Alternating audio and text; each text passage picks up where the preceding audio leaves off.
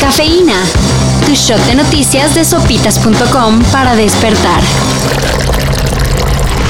Éxodo de habitantes. Cierre de fronteras para los adultos de 18 a 60 años. Toma del área de Chernóbil. Imposición de sanciones del G7 a Rusia. Y la advertencia de Biden de que lo que pretende Putin es restablecer la Unión Soviética. ¿La Unión Soviética no se había desintegrado? Eso es lo que queríamos que creyeran.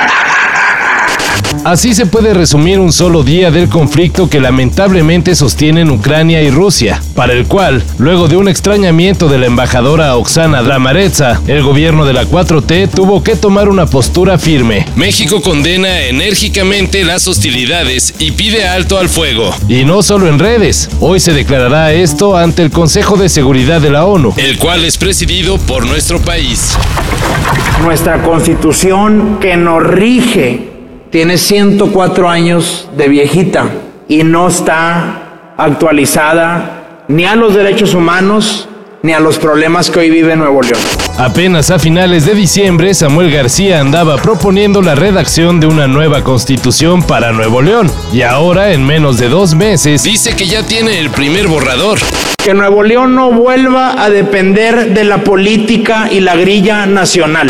El gober regio presumió que ya entregó la nueva carta magna al comité de acompañamiento. Este nomás revisará y si no le encuentra detalles la pasará al Congreso local. Y ya, así como así, una nueva constitución.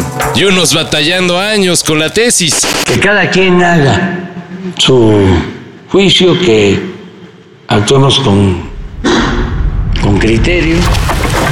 Luego de varios meses de no más dar tristezas, el Barcelona está agarrando vuelo y para muestra la goleada que le metió al Napoli en la Europa League. 4 a 2 el marcador para un global de 5 a 3. Más que suficiente para pasar a la siguiente fase del torneo que no es la Champions. ¡Forza 4!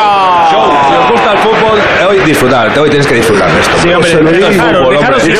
Por cierto, el Chucky Lozano no pudo ayudar a su equipo ya que todavía se anda recuperando del trancazo que le metieron en el partido clasificatorio para el Mundial frente a Panamá.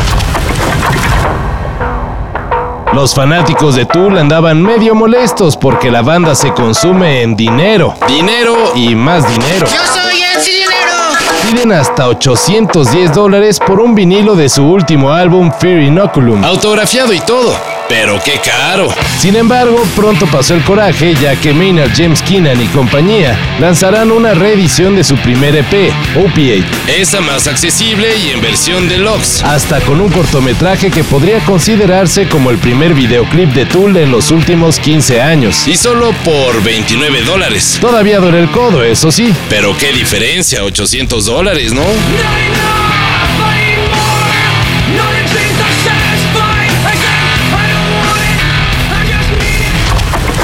A muchos todavía se les salen las lágrimas nomás de escuchar el nombre de Donovan Carrillo. Yo creo que ha sido solamente el fruto de todo el esfuerzo al que, que le hemos dedicado tanto mi entrenador y yo durante estos 14 años. Sin duda alguna también es el indicio de que vamos por un muy buen camino y que nos esperan cosas muy buenas.